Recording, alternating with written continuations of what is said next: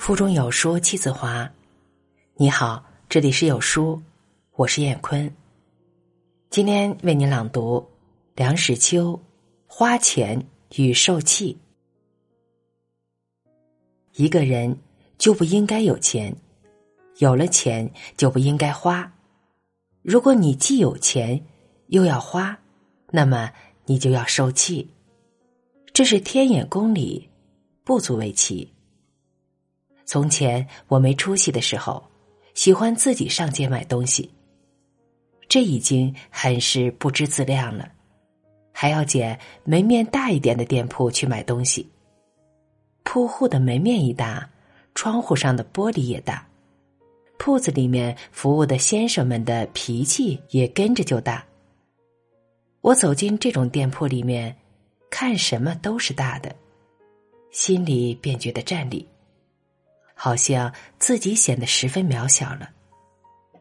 处在这种环境压迫之下，往往忘了自己是买什么东西来的。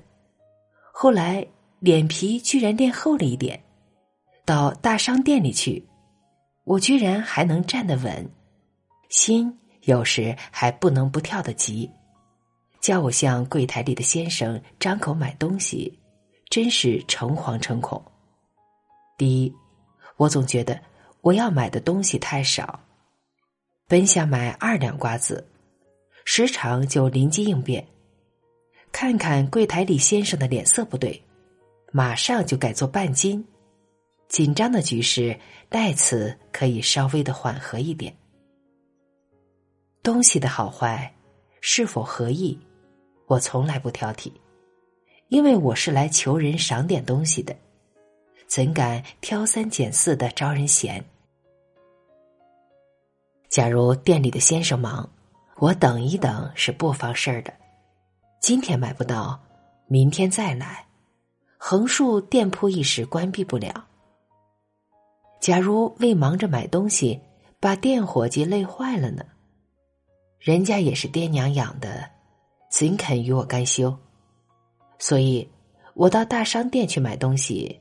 因为我措辞失体，礼貌欠周，以致商店伙计生点气，那是有的。大的乱子可没有闹过。后来我的思想成熟了一些，脑筋也聪明了一些，有时候便到小铺子去买东西。然而也不容易，小店铺的伙计是肯谦恭下士的，我们站在他们面前。有时也敢于抬起头了，可是他们喜欢跟你从容论价，脸皮欠厚的人时常就在他们的一阵笑声里吓得跑了。我要买一张桌子，并且在说话的声音里表示出诚恳的意思。他说要五十块钱，我不敢回半句话，不成，非还价不能走出来。我仗着胆子说。给十块，你听吧。他嘴里念念有词，他鼻里哼哼有声。你再瞧他那副尊容，满脸罩着一层黑雾，这全是我那十块钱招出来的。假如我的气血足，一时能抵得住，只消迈出大门一步，他便会把你请回去，说卖给你喽。于是乎，你的钱也花了。气也受了，而桌子也买了。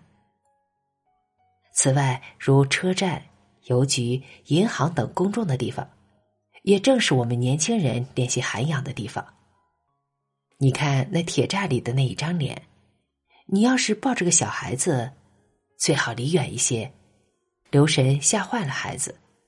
我每次走到铁栅窗口，虽然总是送钱去，总觉得。我好像是向他们借债似的。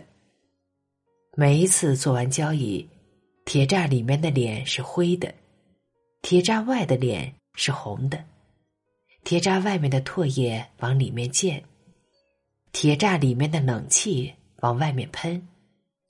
受气不必花钱，花钱则一定要受气。好文章分享完了。愿你拥有美好的每一天。再见。